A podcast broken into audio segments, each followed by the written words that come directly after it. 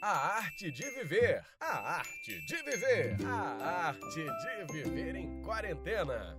Saudações quarentenados e epitetônicos! Chegamos a mais uma leitura. Hoje é sexta-feira, sextou aqui na Arte de Viver em Quarentena e vamos começar a nossa leitura da Arte de Viver em Quarentena, volume 76, cujo título, muito brevemente hoje, será O Uso Correto dos Livros. Será que você faz um uso correto dos livros? Vamos saber agora. Participação especial, já sabem, né?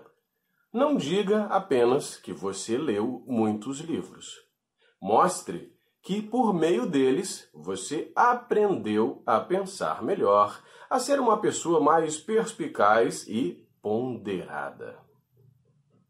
Eu sei que a gente gosta de, né, sair por aí panfleteando, dizendo aos ventos, aos quatro cantos, que nós somos leitores assíduos, vorazes. Mas entre ler muitos livros e ter critério na escolha dos livros já existe uma distância muito grande, não é verdade? E mesmo que nós tenhamos lido vários livros e sejamos devoradores dos mesmos, isso não quer dizer que a nossa condição intelectual, que vai sendo aumentada, melhorada à medida que a gente lê, mas não significa que ela reverbere de forma potente no nosso íntimo, não é?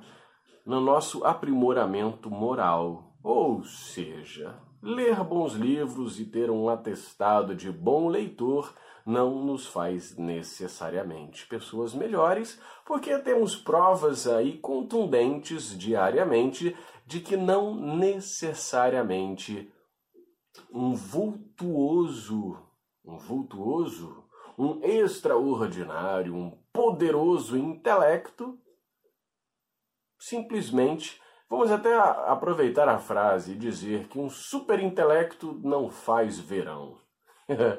não é? Porque às vezes tem gente que usa toda a sua inteligência, o seu conhecimento para prejudicar os coleguinhas. Então, é bem relativo. Os livros são para a mente o que os pesos da ginástica são para o corpo. Os livros são muito úteis, mas seria um grave erro supor que alguém progrediu apenas por conhecer o seu conteúdo. É verdade? É, não é? Porque às vezes a gente lê um livro, muitas vezes, né, muitos educadores até dizem: "Ah, você pode ler um livro". Mas alguns livros precisam ser estudados, precisam ser lidos novamente uma centena de vezes. Porque nós sabemos que se você lê, um livro aos 10 anos, se você lê aos 15, aos 20, aos 30, aos 40, 50, 60, a sua percepção sempre vai ser diferente, não é?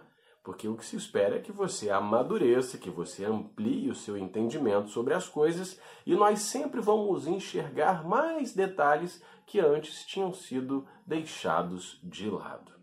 Porque nós não estávamos em condições de compreender o que ali estava. A vida é assim. À medida que nós amadurecemos, que nós vamos ganhando vivência, o nosso olhar sobre as coisas se transforma e coisas que eram imprescindíveis no passado hoje se tornam dispensáveis. E passaram pela nossa vida, agregaram o que podia ter sido agregado e ficaram na nossa história. Não é? Então, praticamente terminamos. Olha para isso. Use corretamente os seus livros, não é? O que está dito aqui está muito claro.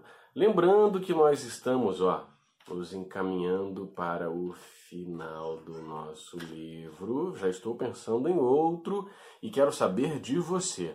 Você tem alguma sugestão para que a gente continue a nossa arte de viver em quarentena? Certamente nosso título vai se manter, eu acho que sim. Mas seria legal que a gente começasse a pensar em um outro livro, se é que você tem vontade de acompanhar a leitura de um outro livro. Quero ouvir você. Deixa aí nos comentários, vamos trocar uma ideia enquanto nós temos algumas leituras pela frente, tá bom? Então é isso, quarentenados e epitetônicos, chegamos ao final e o próximo título é bem interessante, um pouco maior.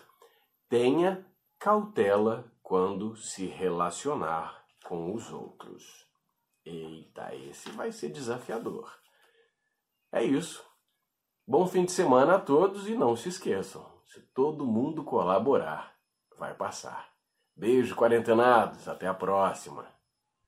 A arte de viver, a arte de viver, a arte de viver em quarentena.